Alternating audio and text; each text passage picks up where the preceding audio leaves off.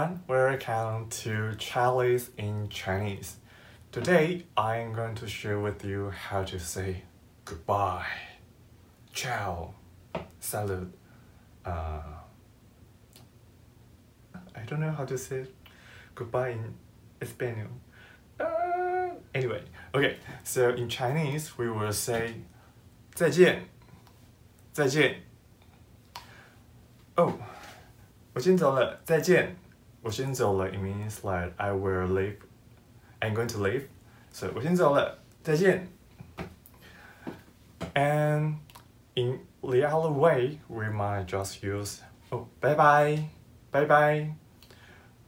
In in Taiwan, like our English might not be that good, but everyone knows bye bye. So see you next time. Bye bye.